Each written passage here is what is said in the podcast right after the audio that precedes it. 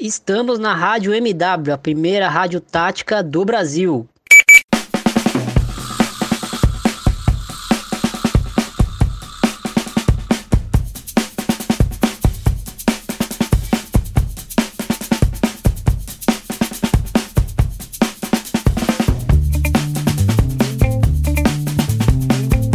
Saudações, ouvintes do Amplitude. Eu sou o Smack Neto e está começando mais um episódio do podcast Ampliando, o seu encontro semanal com os principais fatos jornalísticos ligados ao mundo do futebol.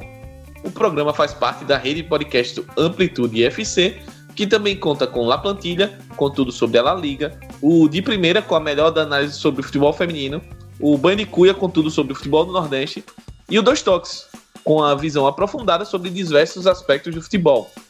Para acompanhar tudo isso, você pode procurar por Amplitude nas mais diversas plataformas, como Spotify, o Apple Podcasts, o Cashbox, o Podcast Addicted, o Stitcher, Google Podcasts e vários outros agregadores. Nós estamos em quase todos aí que abarca a podosfera brasileira.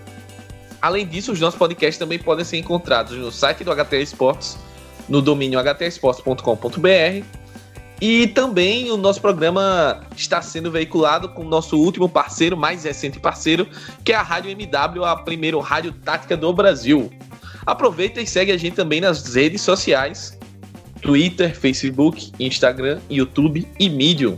Só procurar lá por AmplitudeFC e trocar uma ideia com a gente, sugerir pautas, fazer críticas, tirar dúvidas, sugestões, enfim. Tudo isso ao, ao seu alcance, basta apenas contactar a gente nas redes sociais. E para esse último programa da temporada, sobe inclusive aquele barulhinho. Oh. Pro último programa da temporada, Arthur. Estou do lado de Arthur Sales, pelo menos interneticamente. Arthur, manda o seu último salve pra rapaziada aí de abertura. Pelo menos dessa temporada. Opa! Clima solene, né?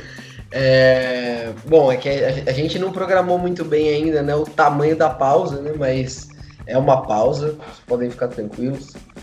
É, mas eu, eu imaginei mais do que o ó, é, esses, esses, essa onomatopeia de tristeza, eu imaginei uma musiquinha de fundo assim com, com aquele especial do Roberto Carlos, quando eu estou aqui, e você falando, aquela emoção, sabe? Então, depois vamos ver o que a gente consegue fazer, mas eu tô brincando que eu sei que a edição é complicado.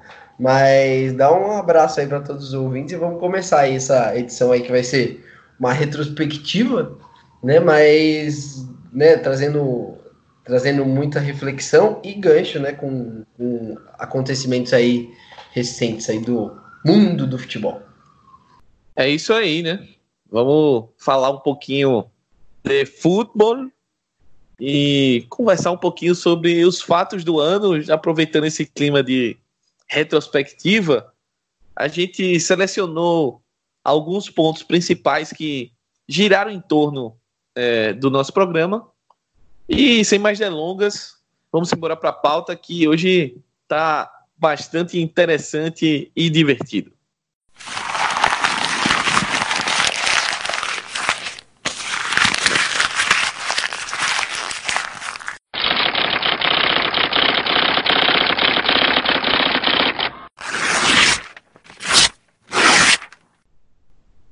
Começando ampliando, e Arthur, eu a gente na nossa pré-reunião, pré-programa, a gente tentou escolher, só para o ouvinte entender, a gente tentou escolher temas que pontualmente esses temas nos ajudassem a contar um pouquinho do que foram os 17 episódios anteriores e um pouco desse 18 também.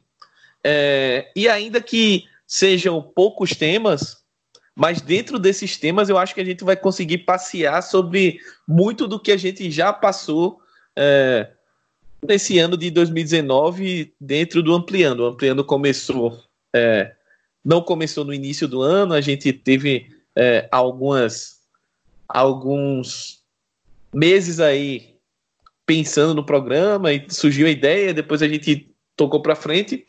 Mas estamos aí. É, essa temporada foi mais curta, até por conta justamente do, desse período que a gente começou. 18 episódios, acho que é um número interessante. Mas é, em breve nós voltaremos após merecidas férias. O primeiro assunto que a gente resolveu separar foi o Cruzeiro. E o ouvinte cruzeirense, principalmente, ouvinte atleticano, ouvinte que estava naquela naquele secador pelo Cruzeiro no, no último final de semana, agora sabe que se confirmou a queda do Cruzeiro para a Série B do Campeonato Brasileiro em 2020.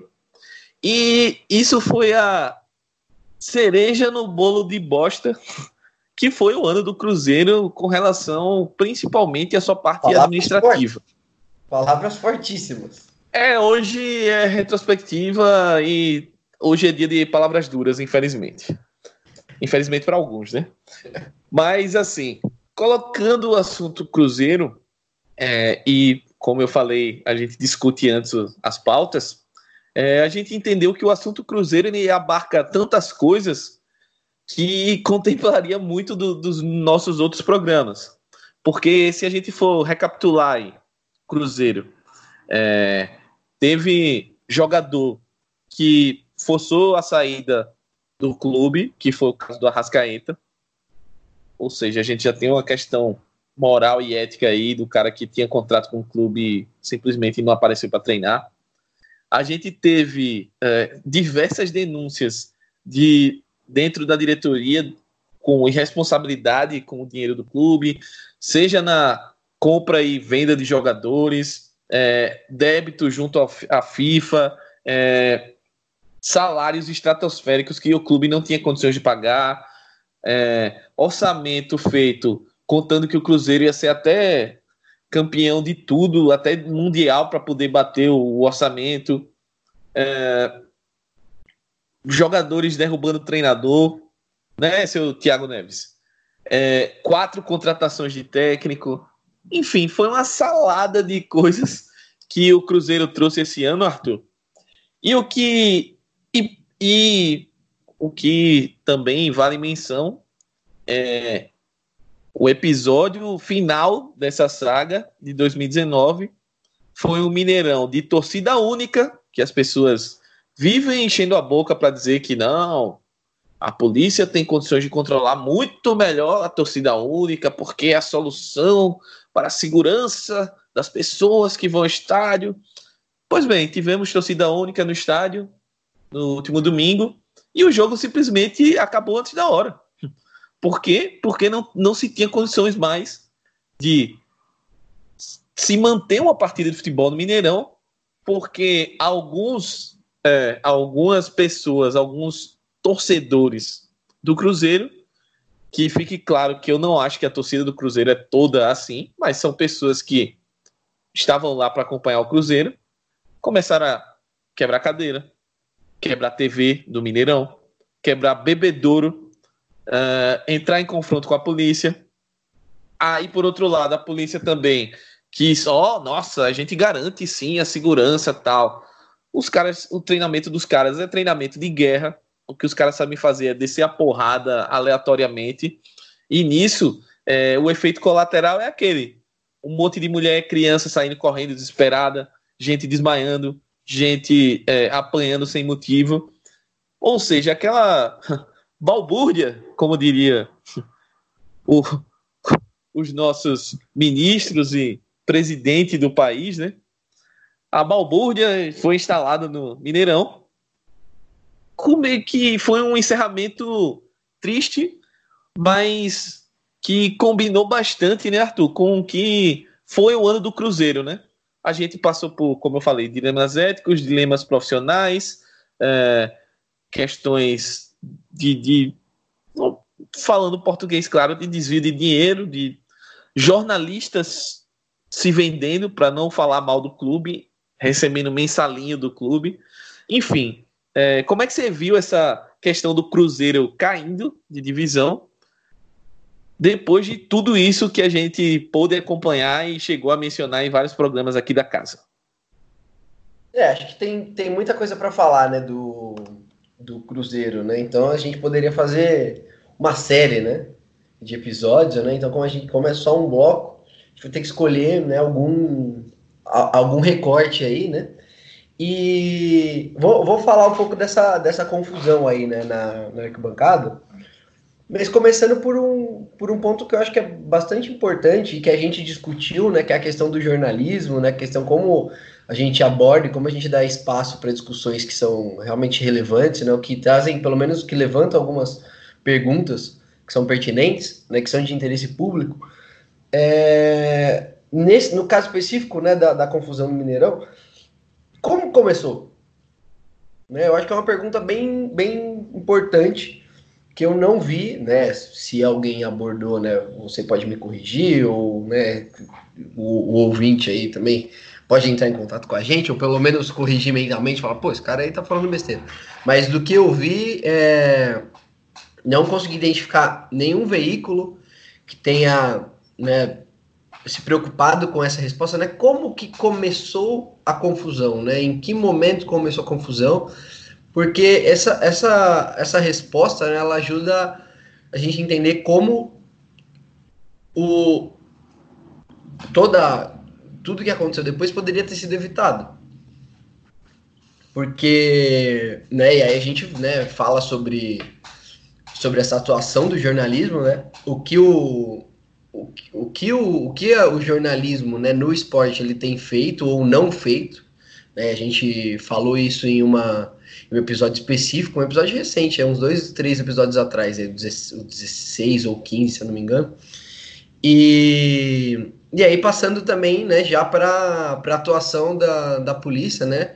E como a gente não pensa em polícia e no Brasil e na nossa vida, né? Muitas, muitas vezes. Na questão da prevenção, né, do planejamento. É, eu tenho. Eu assisti recentemente, hoje, alguma, algumas partes do, da série de documentários lá do, do Real Football Factories, né? Que é um documentário. Acredito que, a, que o autor lá, o protagonista, seja inglês, né? O cara falando sobre, sobre a, a cultura hooligan do, da Inglaterra. E como o, a violência nos estádios e no entorno ela diminuiu muito com a inteligência, né? Com os policiais se infiltrando, né? E com, com as câmeras de TV, identificando os torcedores, né? E com punição é, inteligente, né? E punição cirúrgica, né? A, a, a quem comete esse tipo de infração. Então, é, é, um, é uma parte de um exemplo, né? Não, não quer dizer que seja que, se, que tudo que se faz na Inglaterra é correto, até porque o, o contexto é completamente diferente né, você percebe que a, a preocupação da, da de, desse movimento, e naquela época, né, anos 80, anos 90, era realmente a briga em si e não né, uma busca por status ou por, ou por recursos, né, dinheiro mesmo, né, grana, muita grana envolvida, como a gente sabe que tem nas torcidas, né, e a torcida do Cruzeiro, né, a, uma das torcidas tem relação, teve uma relação muito direta com a diretoria, né, é, nesse, ao longo desse ano, pelo menos, enfim, como, como algumas reportagens mostraram.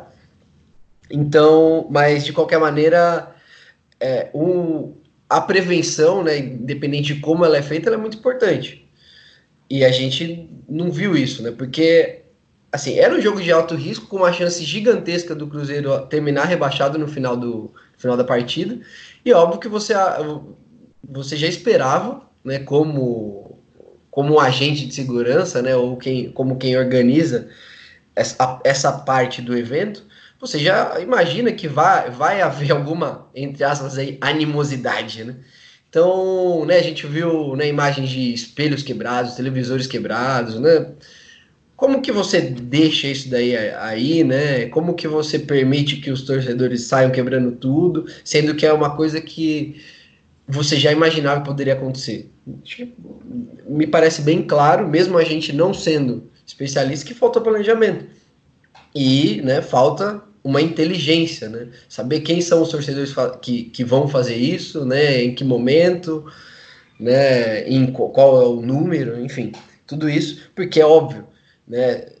Não são todos os torcedores que, que vão sair quebrando tudo, independente do, do sentimento e da situação do que o time está passando. A maioria não vai fazer isso, é claro. Porque se, se, se não fosse, se fosse assim, era perigoso até para os jogadores, uma invasão generalizada, 20 mil pessoas tentando entrar no gramado, ia ser perigoso para jogadores, jornalistas, enfim. E não, não é o que aconteceu, é, é uma coisa bem clara. Então eu queria deixar esse, esses dois pontos aí que como destaque né, dessa questão do rebaixamento do Cruzeiro. Primeiro, a falta de planejamento mesmo de um evento, né, tanto da sua segurança pública como privada, né, porque o que aconteceu, aconteceu dentro do estádio, mas também essa cobertura muito simplória, né, falando, ah, problemas são as organizadas e enfim, e, e a, a, gente nem busca saber como é que começou, né, qual que é a relação, uma reportagem como a reportagem da, da Gabi Moreira e do, e do Capelo, né, mostrando essa relação da, de uma organizada com a, com a diretoria, né, e tudo, e todos os desmandos que a diretoria fez, a gente, assim, tem muito pouco espaço, né, tem muito, muito pouco espaço no jornalismo no, do esporte, né, e tem que sair no Fantástico, né, no principal programa jornalístico de uma da emissora, né, da Globo no caso, para depois os programas de especializados né, der, darem alguma importância, né, e mesmo assim não muito, né. Acho que falta, como a gente já discutiu aí no, nos episódios anteriores, né, para deixar esse clima de retrospectivo, falta falta isso aí pro, pro, pro, pro, pros programas esportivos, pros canais esportivos poderem se, se aproximar mais do jornalismo de fato. Com certeza, eu acho que pensando na, na nossa retrospectiva, a gente é, tem que lembrar que em outros programas, por exemplo, no programa que a gente fez é, sobre a mesa redonda dos sonhos, né?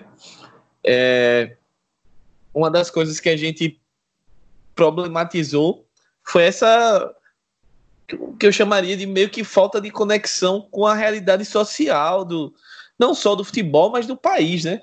E eu acho que, como você bem colocou, Arthur, essa questão das torcidas, ela é, é, é tratada pela polícia como uma questão é, de guerra, simplória também, mas isso também é muito alimentado pela imprensa, pela imprensa esportiva, principalmente, que é quem cobre mais diretamente o dia a dia de clubes e, consequentemente, os eventos esportivos que as torcidas organizadas participam. E quando a gente vê nesse mar de mesmice uma reportagem como aquela do Capelo e da Gabi Moreira, é, a gente observa o quanto, quanto de coisa tem é, por trás de um clube grande de futebol do Brasil e que se a gente é, tivesse, no caso, se eles ou outros jornalistas é, de peso tivessem acesso a documentação de outros clubes da forma como aconteceu no Cruzeiro, eu tenho. Eu não vou dizer que eu tenho convicção, porque é uma acusação complicada, mas eu tenho muito. Eu acho que é uma chance muito alta de acontecer, de acontecer e descobrirem coisas similares, talvez até piores. Então, é, essa é a realidade do, do futebol brasileiro, infelizmente, na questão é, administrativa, na questão social, e que o clube vem passando. Clube como o Cruzeiro vem passando, né? E é, aproveitando essa questão, Arthur, eu queria é, tocar especificamente no nome de um personagem que está sendo taxado aí como grande personagem do rebaixamento, o símbolo, que foi o Thiago Neves, né? É, o Thiago Neves teve uma postura bem duvidosa para ficar é, num termo respeitoso. Ele, durante todo o ano, ele é um cara que teve episódios é, bem complicados, como, por exemplo, é, essa história, aquela história que ele foi sacanear o Atlético e utilizou a questão do, do rompimento da barragem de Brumadinho é, ironizando o CT do Atlético, em meio dias depois da tragédia ali, o que mostra total falta de sensibilidade do cara e de falta de noção também. É, ele foi o cara que fez gol e comemorou é, mandando abraço e defendendo o Itair Machado. Ele foi cara que foi na coletiva e de uma forma que eu considerei até covarde. É, foi defender o clube, dizer que atrasar salário era normal, é, que a gente chegou a mencionar aqui que, ok, atrasar salário pode ser normal para você que ganha 700, 800, 900 pau no, no clube. Agora, para o menino da base ou para o funcionário, você atrasar salário é sacanagem. É complicado. As pessoas, nem todo mundo ganha um rio de dinheiro e teve uma carreira é, precedente que desse colchão de ah, não, posso esperar aí o clube pagar e acertar o que deve. Então, assim, tiveram todos esses episódios. Teve o episódio é, do áudio vazado aí já na reta final, depois do jogo do CSA, que nesse caso é, eu achei uma sacanagem com ele. Apesar de ele ter sido infeliz, mas era uma conversa privada ali que ele estava tendo com o dirigente, e o dirigente vazar isso é uma tremenda de sacanagem. E a partir daí, devassa na vida pessoal do cara, que é uma coisa que eu já não concordo tanto. Acho que isso é, é, é uma coisa mais para cada clube avaliar e no momento de contratar ou de ter o jogador, de renovar um contrato, você avalia se essa, esse tipo de postura fora de campo lhe serve. Agora, expor o jogador dessa forma, eu sou totalmente contrário. Partindo desse pressuposto, Arthur, é, essa, essa questão do Thiago Neves. O quanto incomoda essa questão é, nesses dois prismas, né? O, o cara que, em tese, nasceria para ser um ídolo, nasceria não, né? Mas, assim, veio o clube para ser um ídolo, e, de certo modo, é, quando a fase era boa, era, de certo modo, um ídolo do clube, um cara que é, fez gols importantes, bateu pênalti decisivo em Copa do Brasil, enfim. E o cara tomar esse tipo de postura. E uma outra coisa que eu queria levantar, é, Arthur, que é uma coisa que é, é, me passou pela cabeça, até conversando com alguns amigos que torcem para o Fluminense, que é o clube onde o Thiago Neves passou e tem uma história também, que o Thiago, cara, é, ele pode estar tá passando por uma série de problemas pessoais e, e essa postura dele também talvez seja em consequência disso. De, de, quem sabe até, não sou médico, não sou psicólogo, mas quem sabe até de, de questões de uh, problemas psicológicos mesmo. Ele teve uh, problemas com, com a esposa, então o cara sabe que acabar o relacionamento é, cada pessoa lida de um jeito, uh, tem problemas claros com álcool, isso aí uh, tá nas internets, como diz. Então, isso tudo também entra no bolo, né? Quando a gente vai analisar o jogador. E voltando para o início da minha fala e do, do final da sua, é, que a gente tem que procurar também, ok, é, criticar o jogador na medida correta, mas também pensar um pouco dessa questão social dele, né? É, é, é, difícil, né, falar sobre o indivíduo, né, porque, até porque ele já tem, ele já é um cara mais velho, né, ele já tá próximo aí do, do final da carreira e ele já tem muitas vivências, né, já passou por muitos lugares diferentes, mas é claro que a questão das categorias de base, né, e da formação do jogador, de ele ficar preso, né, até o em média, os 20 anos, né, dos 14 aos 20 anos, numa bolha, faz com que, com que ele perca, né, muito da su, do seu desenvolvimento, né, natural aí como ser humano, tal. Então, via de regra, eles acabam sendo um pouco mais imaturos do que a média, né, porque você não passa pelas experiências que você deveria passar ou deveria, né, ou normalmente passa, né, usualmente passa quando, quando você não é um jogador de futebol, né? E, e tá solto né, na, na rua, né? Então você, você vai amadurecendo, vai, vai errando, vai acertando, vai vendo o erro dos, dos outros. Daí você é, vai chegando à vida adulta de uma maneira gradual, que não é o caso dos jogadores. Então, eu acho que esse é um ponto né, que dá para dá a gente sempre bater, é, mas é, como você falou, né, depois disso também, né, e mesmo antes, né, claro, cada um tem a sua experiência, cada um, cada um reage de uma, de uma maneira, é, e isso fica mais ainda evidente, né, na vida adulta, né, ele teve, passou por, por clubes diferentes, países diferentes, né, inclusive, e chegou aonde chegou, né, como resultado dessa vida aí, que só ele teve, só ele vai saber sabe como foi, né, as partes, partes boas, as partes ruins, enfim. E agora, o que a gente vê, né, né na, na vida pública, né, e acaba vazando algumas coisas particulares, mas o que importa, né, jornalisticamente, o que importa é a vida pública, né, que se, se ele se mostra, né, aí eu acho que, né, e ele sendo um jogador né, de, de um clube relevante, ele acaba sendo, sendo relevante jornalisticamente em alguns casos, né, e para determinadas em determinadas óticas, né? Não não para fazer fofoca, mas para buscar entender, analisar algumas questões.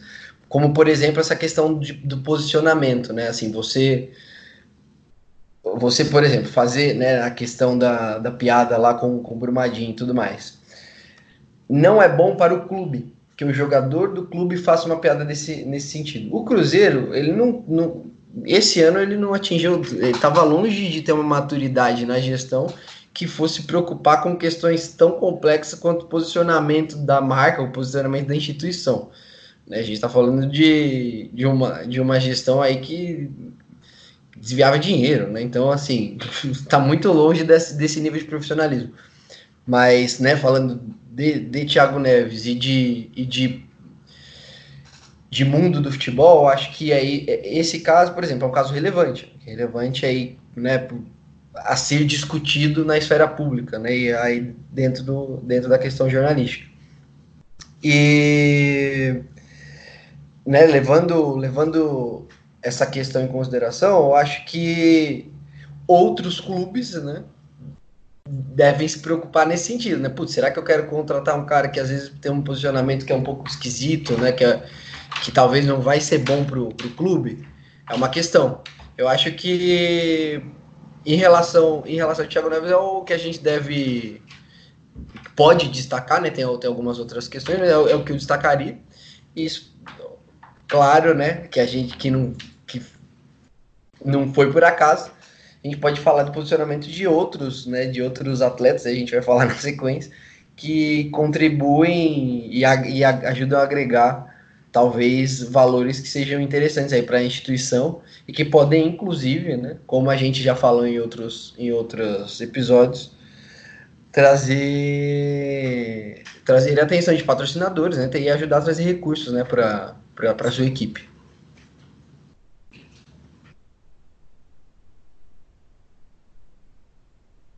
É isso. E acho que a gente analisou bem essa questão do Thiago. E como você mencionou a, a infelicidade dele na, na, piada com relação a Brumadinho, eu vou tentar pegar esse gancho e passar, passar para o próximo tema de pauta, que é a questão do posicionamento dos atletas, né? E por que eu utilizarei esse gancho, né? Porque o Thiago Neves, se a gente for pensar, é um, é um cara que tem uma certa idolatria, uh, tem o um carinho de torcedores, de funcionários, de, tem uma história no Cruzeiro.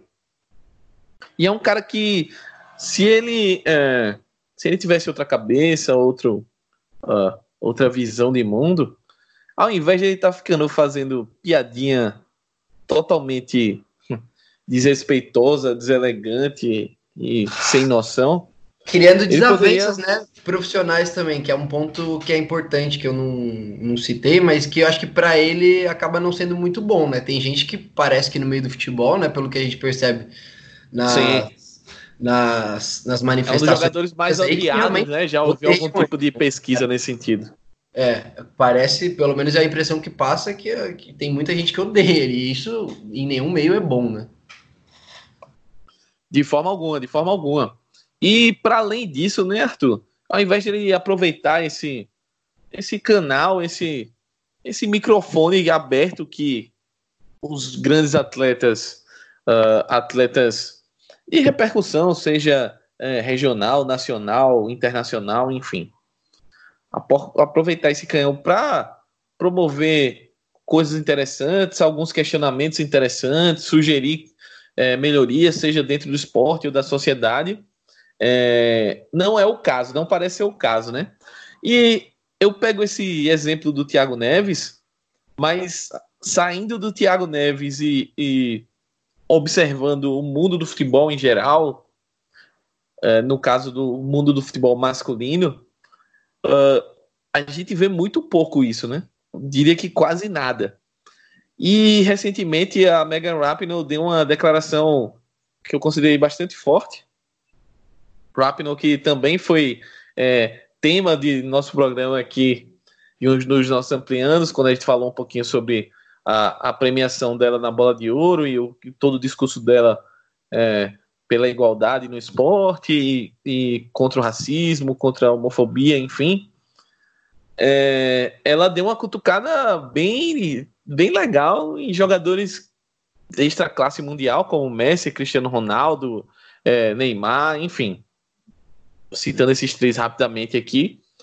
Mas falando sobre é, como esses caras são, de certo modo, e aí é um quote meu, pessoal, não, não, não coloquem na, na boca dela, mas o que eu interpretei da fala dela é que ela quis dizer que os caras são meio artificiais tal.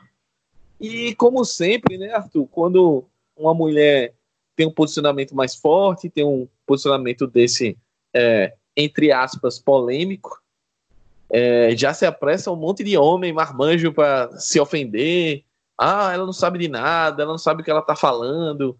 O fulaninho tem a obra social lá no Kirguistão e o ciclano manda 500 milhões de cesta básica todo ano para o pico do Himalaia. E, enfim, começa a falar de trabalho social, de não sei o quê. Mas, uh, primeiro, que essas pessoas não interpretaram corretamente o que ela quis dizer. Segundo, que uh, eu, eu não encarei como uma, entre aspas, cagação de regra dela. Eu achei que foi uma coisa tipo não tem ninguém que faça isso diante do, do cenário do futebol, que é o, é o maior esporte do mundo, é o esporte mais acompanhado no, ao redor do mundo, é o que tem o maior alcance global. E ainda assim não tem ninguém que, que fale é, sobre questões políticas, é, questões sociais, que não seja nada, nenhuma declaração preparada por media training, essas coisas. Eu acho que ela, ela tem noção. E como a gente já discutiu aqui, já passando a bola para você, é, eu acho que não é a ideia da Rapnol, nem a nossa aqui, nem de quem é, se preocupa com esse tipo de coisa. Não é que obrigatoriamente todo jogador de elite tem que ser o, o sei lá, o Martin Luther King, o Mahatma Gandhi, enfim.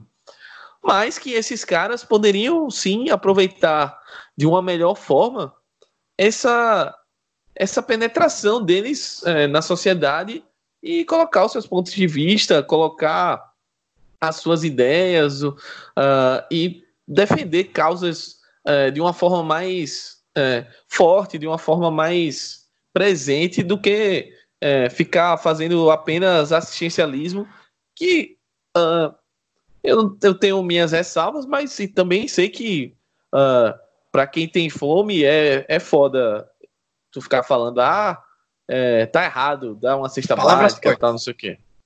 É, não. Eu, eu, eu, tenho minhas críticas porque eu acho que é, as pessoas acham que só isso vai resolver.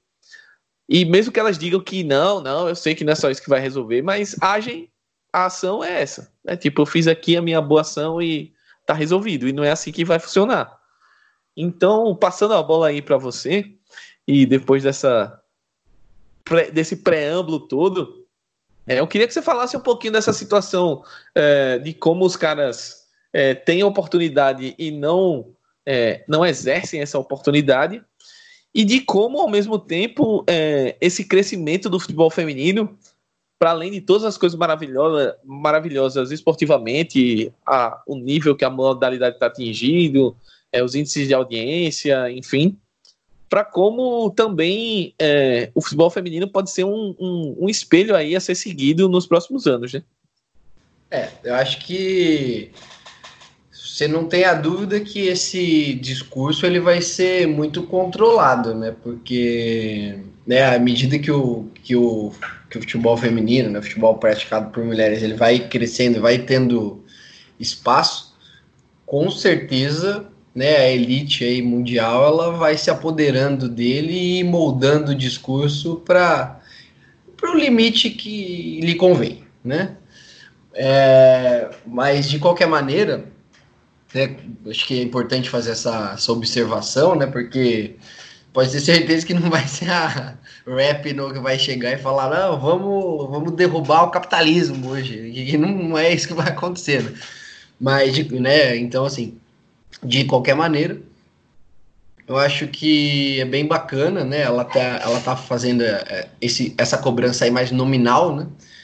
né? Porque ela tem o, entre aspas, lugar de fala, no final, ela é uma grande jogadora, tanto quanto, quanto eles.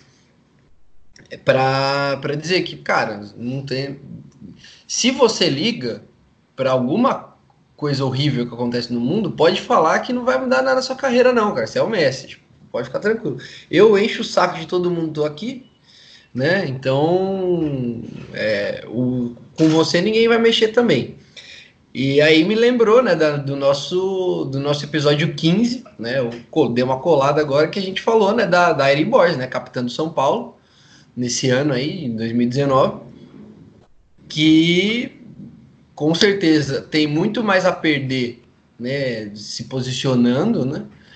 É, e ela falou que ela nunca vai deixar de, de, de falar o que ela tiver que falar quando ela vê que pode se posicionar em relação a algo que ela não concorde, que ela acha injusto, porque ela é um exemplo para os irmãos dela, né? Então, assim, muito. Uma fala muito bacana, né? Muito corajosa, né? E a gente sabe que uma jogadora de futebol no Brasil ela tem muito mais a perder do que o Messi. A gente já tinha falado isso, mas assim, quando a gente ouve a Rapino falando, né, a premiadíssima né, do, do ano, né, é, aí é o, o, negócio muda de figura. Né? Então, acho que fica aí né, uma cobrança, o um reforço de cobrança, porque né, das duas, uma ou os caras não ligam para nada, a não ser para vida deles, né, para vidinha deles, lá tudo bem, joga bola, tira uma fotinha aqui, uma outra ali, fala que é um mundo melhor a colar e tudo certo, ou eles têm medo, né, um dos dois, né? Ou você não liga para nada mesmo, que é um direito, ou você tem medo de falar.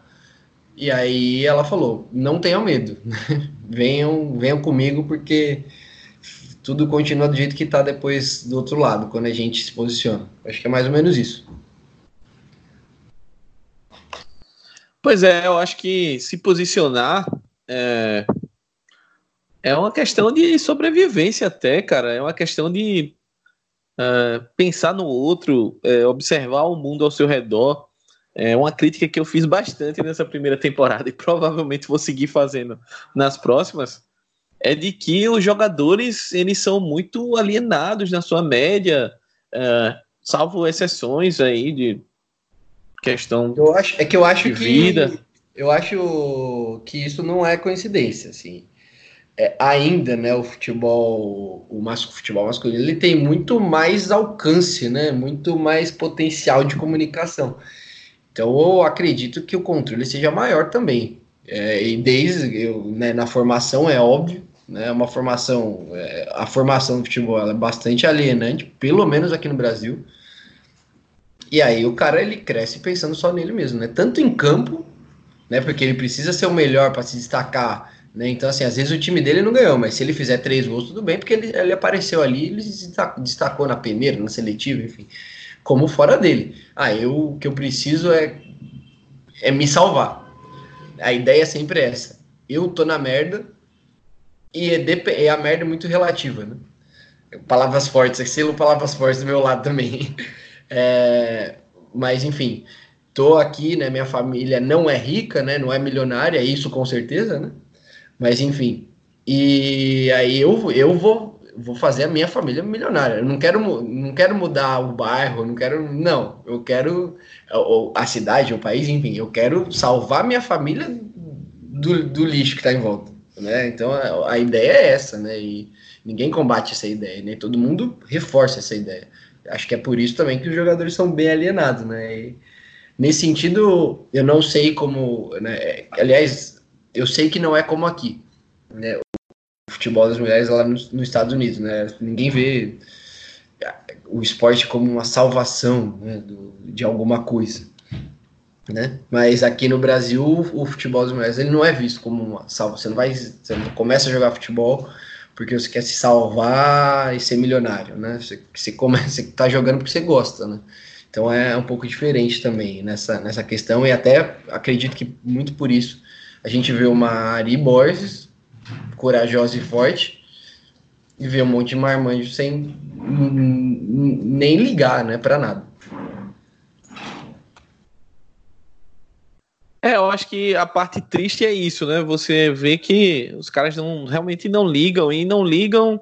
A gente pode discutir por vários motivos, por é, questão cultural, por questão é, de até oportunidade mesmo educacional, mas por outro lado, se a gente for pensar, os caras têm é, esses grandes super astros do futebol, têm plenas condições aí de é, se emergirem em cultura, em conhecer o mundo e estudar e ler e entender como é que funcionam as coisas e não parecer isso que acontece, né? Que a gente fica triste e entende que essa questão do, do posicionamento, de colocar a cara para bater, ainda mais quando o cara é, tem esse respaldo de ser super bem sucedido, de ter um zilhão de escolha a moeda estrangeira que você quiser na conta.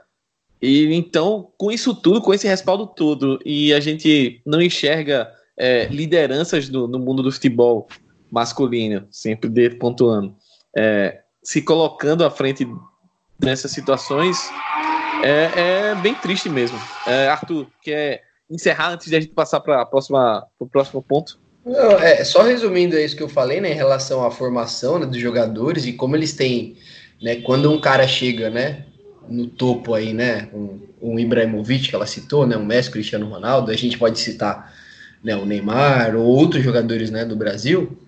Falando da formação, lembrei da, de uma frase aí do, do nosso maior cientista, né, o Paulo Freire, seria uma atitude ingênua esperar que as classes dominantes, né, no caso quem manda no futebol, né, desenvolvesse uma forma de educação que proporcionasse às classes dominadas perceber as injustiças sociais de maneira crítica.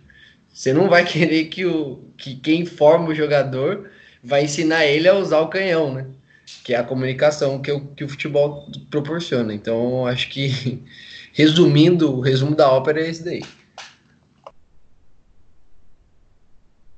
É isso. E como a gente já está bem adiantado aqui na nossa pauta, Vamos para o último ponto de pauta, que é o Bahia. E antes de começar a falar sobre o Esporte Clube Bahia em si, eu queria dizer que o, o Bahia, a gente escolheu esse ponto, é, primeiro, obviamente, pelas diversas é, ações do, protagonizadas pelo núcleo afirmativo do clube e pelo, pelo departamento de marketing e comunicação.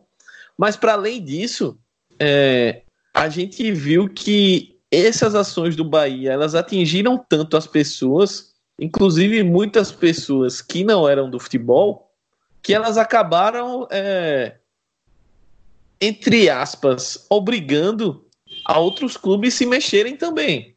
A, as próprias, se você vai em postagens de outro, do, do próprio Bahia ou de outros clubes, em rede social de outros clubes, é sempre mencionando alguma coisa quando o Bahia lança é, alguma promoção ou alguma peça é, em vídeo ou algum debate e ou a última agora foi o apoio à torcida, não é uma camisa que será do Bahia, mas é um apoio à torcida LGBT do Bahia a lançar uma camisa que ao invés do, das cores tradicionais do clube, o vermelho, o azul e branco, é, tem as cores do arco-íris, que é a, a bandeira do movimento LGBT, e o clube apoiou a iniciativa da torcida, enfim. Então, é, todas essas coisas, a gente vê que os outros clubes começam, entre aspas, a correr atrás. Cada um no seu ritmo, na sua forma. Uh, outros também não fazem nada, é, é bom deixar claro. Mas a gente viu algumas bacanas, por exemplo, aquela do jogo contra o Fluminense, que os dois técnicos estavam com a camisa do Observatório é, Racial, né? Uh, a, a questão da própria ação com o Grêmio também, nesse sentido. Uh, algumas, uma peça é, do Corinthians no, no dia do. Acho que foi no dia 20 de novembro, que foi espetacular. Eu achei muito bacana ali. Então, assim, é, várias pequenas coisas que a gente já falou tanta coisa ruim no programa de hoje, mas que se a gente for parar para observar, tu, talvez seja um, uma sementinha ali do que alguns clubes possam crescer cada vez mais nessa área, entender o papel social deles e não só a preocupação com o resultado esportivo. É óbvio que o clube de futebol, principalmente no Brasil, ele tem como a premissa é, número zero é, o futebol. Ele tem a preocupação, tem que montar um time bom, trazer um bom treinador, dar uma estrutura bacana, conseguir os resultados para a torcida, enfim.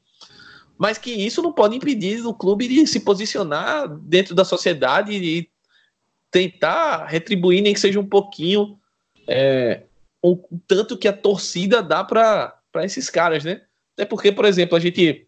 Só a última antes de passar para você, eu acabei de me recordar aquela ação, por exemplo, que a gente mencionou em um dos nossos programas, com relação à campanha do Bahia do Dia dos Pais, que o clube, em parceria com a Defensoria Pública, fez uma, uma, uma chamada muito grande é, para o seu torcedor e até para torcedores rivais é, irem à loja, irem a, aos pontos lá, salvo engano, era na loja mesmo do Bahia, para fazer um teste de DNA e fazer o reconhecimento de paternidade. Foram.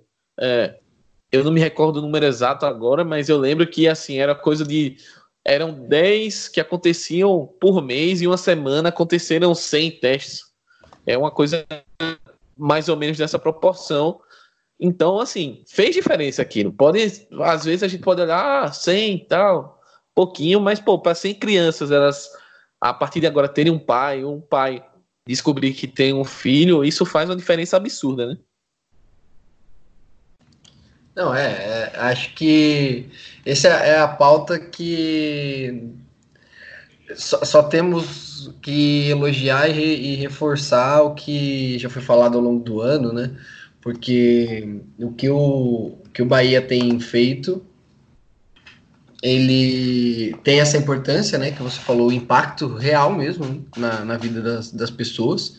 Tem impacto simbólico também de muitas, muitas pessoas, né, de, de grupos aí que cada vez mais estão tentando excluir, né, se sentirem incluídos, né, parte de, de um todo, né, que é muito, que é muito bacana também.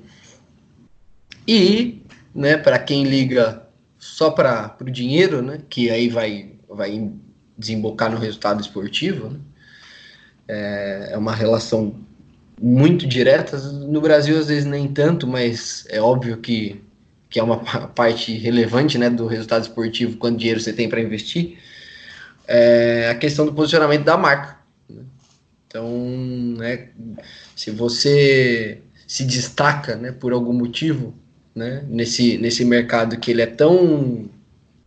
Às vezes ele ele é tão pouco interessante para algumas empresas, né? Eu tive a oportunidade de ouvir aí né, algumas questões aí de bastidores, né? Tem empresas que não, não, não se interessam por investir no futebol, né, pelas questões negativas, né? Pela violência, o fanatismo, enfim, né? A masculinidade tóxica, né, algumas, algumas, alguns valores né, que eles são facilmente ligados ao futebol não são interessantes para algumas empresas. Talvez essas empresas elas busquem uma inserção no público do esporte, né, ou público interessado no futebol por meio do Bahia, né, que é um clube que se destaca, né, nesse aspecto. Outras outras equipes, né, enfim, podem seguir o mesmo caminho ou caminhos parecidos ou caminhos diferentes, enfim.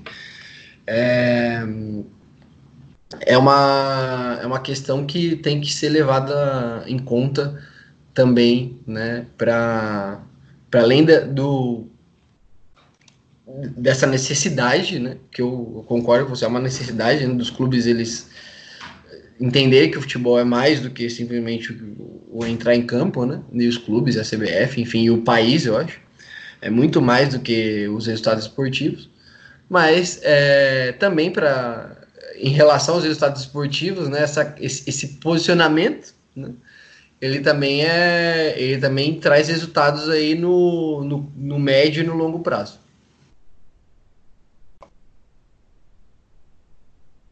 Com certeza, acho que pensando aí nessa até nessa questão econômica, que casa mais ou menos também com o que a gente falou é, no, no programa passado sobre a questão do, dos sócios do Vasco e a questão do preço muito barato para se associar e muita gente tá meio que sacaneando, tirando onda. É, eu acho que essa essa questão de atrelar a sua a seu clube, a sua marca, é, valores sociais pode parecer uma besteira, mas o futebol cada vez mais ele é, é um negócio tão amplo, tão diverso, que isso faz toda a diferença para um clube. E o Bahia está sabendo é, explorar isso.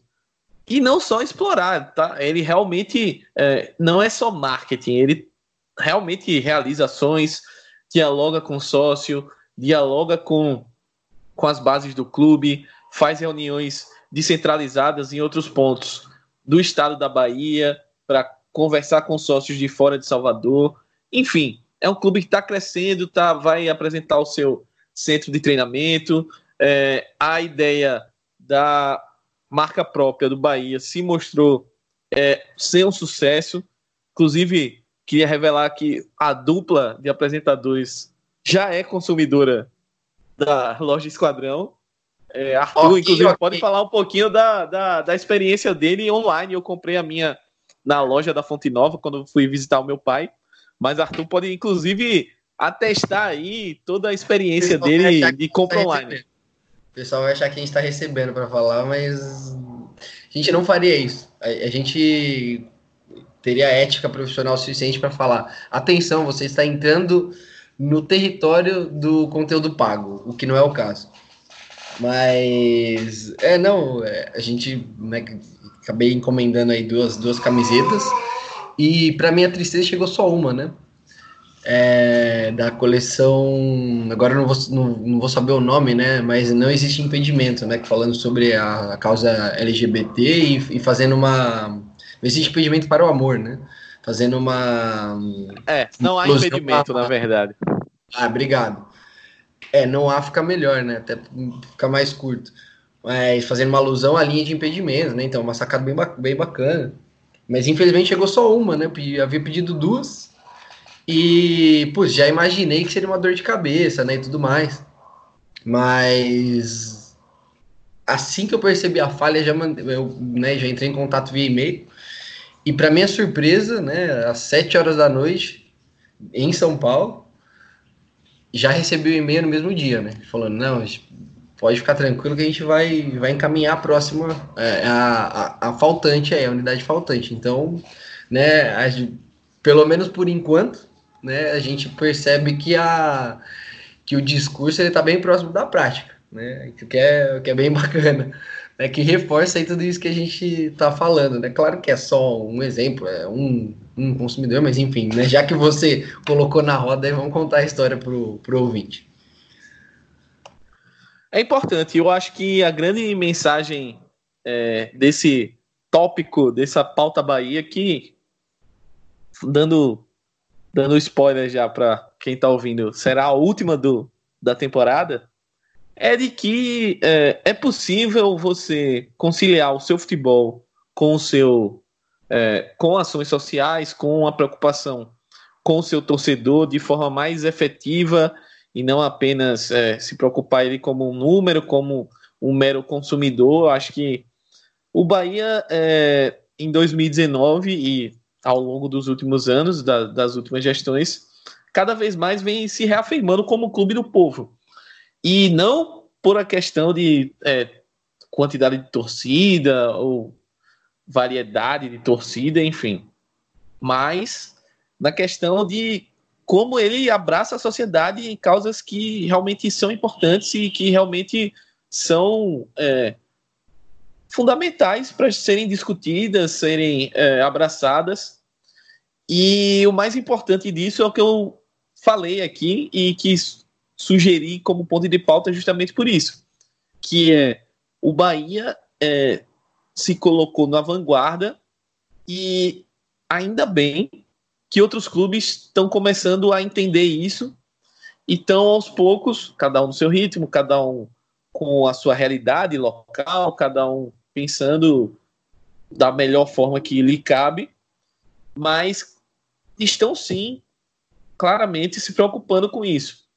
Então, é, a gente quis destacar o Bahia, mas é, o Bahia é o mundo, como a gente brinca, mas o Bahia é só o, o para mim, um pontapé de algo que talvez possa ser mais constante em outros clubes e tomara que se torne. Eu acho que no meio de um 2019 tão cheio de situações chatas, ruins e complicadas uh, dentro e fora do futebol, é, essa mensagem de até de esperança, de certo modo, para que as pessoas é, lutem e pensem mais das outras, pensem mais a sério nessas causas, é, pensem é, o quanto é desumano e é ridículo você ter qualquer tipo de preconceito por qualquer motivo, seja religioso, é, de raça, de opção, orientação sexual.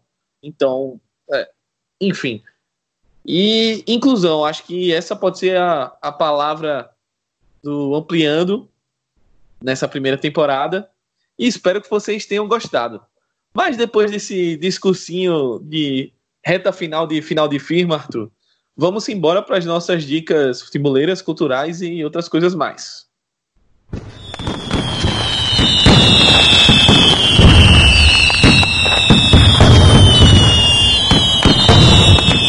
Começando com a minha dica, é, eu tinha deixado essa guardada na manga, apesar de já ter visto há algum tempo, e eu queria dar duas diquinhas, na verdade três, agora pensando bem, que é, são duas dicas nerds, que eu curto bastante alguns elementos desse, não me considero um nerd, mas curto bastante alguns elementos da nerdice.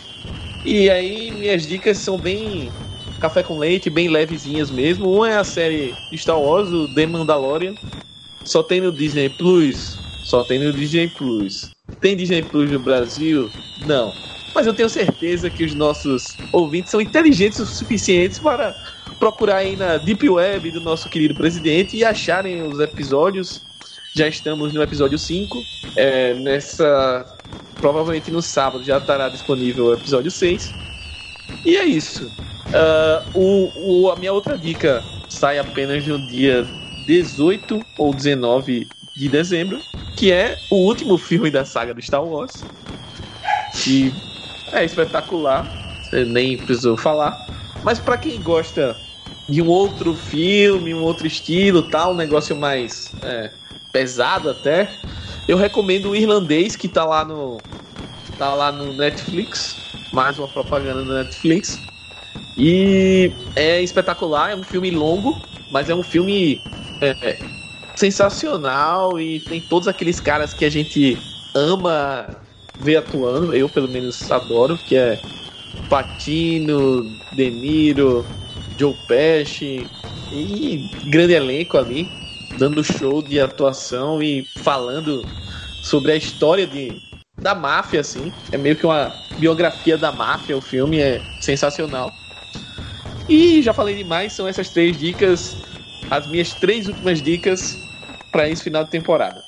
Arthur, manda a braba aí, lança a braba aí pra galera. Ainda bem que o microfone fica fechado, porque eu escuto você falando, eu, eu dou risada mesmo. Você é um, um talento. Mas sabe que eu, nas dicas culturais, eu, elas não são muito meu forte, né? E eu, eu sigo muito, né? O que você passa aqui, né? É, se, se, o ouvinte não segue, pelo menos para mim serve. É, e eu tenho que falar, primeiro aí, né, do, do irlandês. Eu assisti também, eu confesso que eu me senti um pouco inculto, né? Eu não consegui chegar nesse nível de. de. Né, de, de entendimento, né? Do, de curtição, de curtição Enfim, do curtição. filme, assim, de achar ele tão bom. Mas não que seja ruim, né? Mas eu acho que talvez eu tenha sido pego pelo hype, sabe? Ah, todo mundo tá falando tal. E, e, talvez eu tenha esperado demais, enfim. Mas eu acho que eu sou inculto mesmo, né? Eu confesso. Confesso minha falta de, de cultura. Mas, por outro lado, eu ouvindo, ouvindo suas recomendações, vou reforçar aqui a, a recomendação pessoal ir assistir Parasita. Não sei se tá no cinema ainda, mas o filme coreano maravilhoso muito bom mesmo, muito sutil, ácido, enfim. É, e os caras sabem fazer um suspense também, então assim, é demais. Eu fiquei, fiquei nervoso do começo ao fim do filme e tirei, né? E, e, toda a crítica também que tem, tem por trás, muito bacana. Mas é, como dica, vou deixar o que eu já citei né, ao longo do programa, né, o, a série aí, Real Football Factors, é a primeira temporada, só que fala do, do das torcidas organizadas no, no, na Inglaterra, né? É, que na verdade é um é um subproduto né, do, do filme, né, do, do Hooligans, né, inclusive que é o apresentador é um ator do, do filme. Mas aí eles estão falando, né, da, cultura real, né, dos torcedores, né, tem até alguns torcedores que criticam o filme, enfim, então é bacana, né, para entender um pouco do que é a cultura de, de violência das torcidas do, da Inglaterra, né, e como, como não é mais assim, né, atualmente. E deixar uma homenagem aí, meu, meu professor orientador, Juarez Xavier, né, professor da Unesp, que foi agredido, né, primeiro com palavras e depois com a facadas, né, no dia 20 de no, no dia 20 de novembro, né, no dia da consciência negra. E como ótimo professor que é, né, reagiu e desceu a mão no racista e foi homenageado agora na, no, no, no, jogo do Corinthians, né? No último jogo do, do, Brasil, do Corinthians no Brasileirão contra o Fluminense. Ele teve presente ali na arena, né? Cumprimentou o Júnior Urso, é outro cara que se posicionou, que a gente falou a respeito dele aí na, nessa primeira temporada aí do Ampliano. Então, deixar uma homenagem aí pro professor Juarez, que é um cara fenomenal e desceu o cacete no, no racistinha. Show de bola. Então é isso, galera. Eu vou me despedindo aí da rapaziada. Para quem chegou até aqui, peço para que você recomende os nossos podcasts, espalhe a palavra, é, curta, caso o seu agregador permita, é, deixa cinco estrelas, caso o seu agregador seja de cinco estrelas. Enfim, o importante é espalhar a palavra. A gente está bem contente com o resultado do, do, do conteúdo do programa. É, é uma coisa que a gente queria fazer há algum tempo e saiu e sai um resultado bem bacana.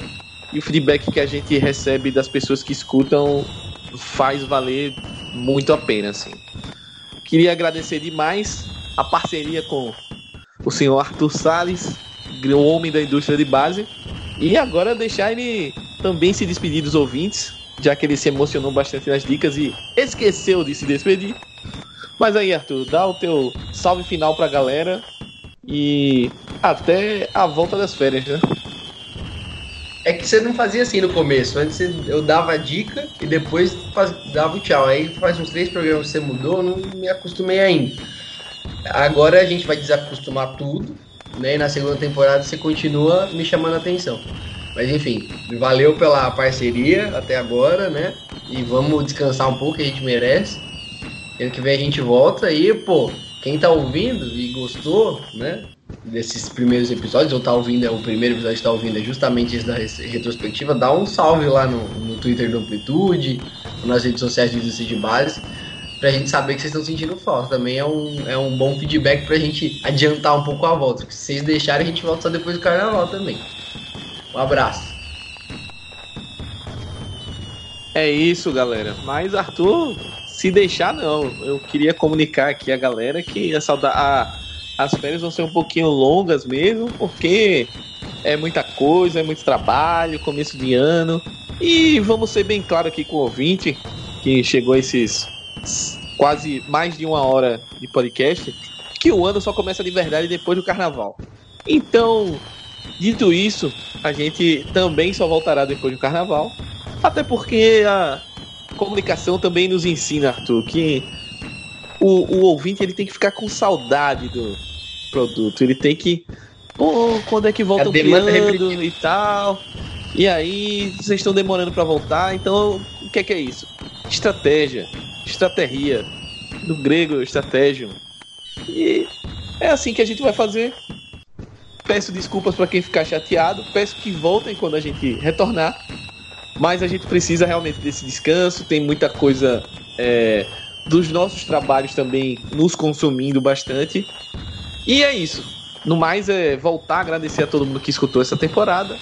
E até a próxima. Grande abraço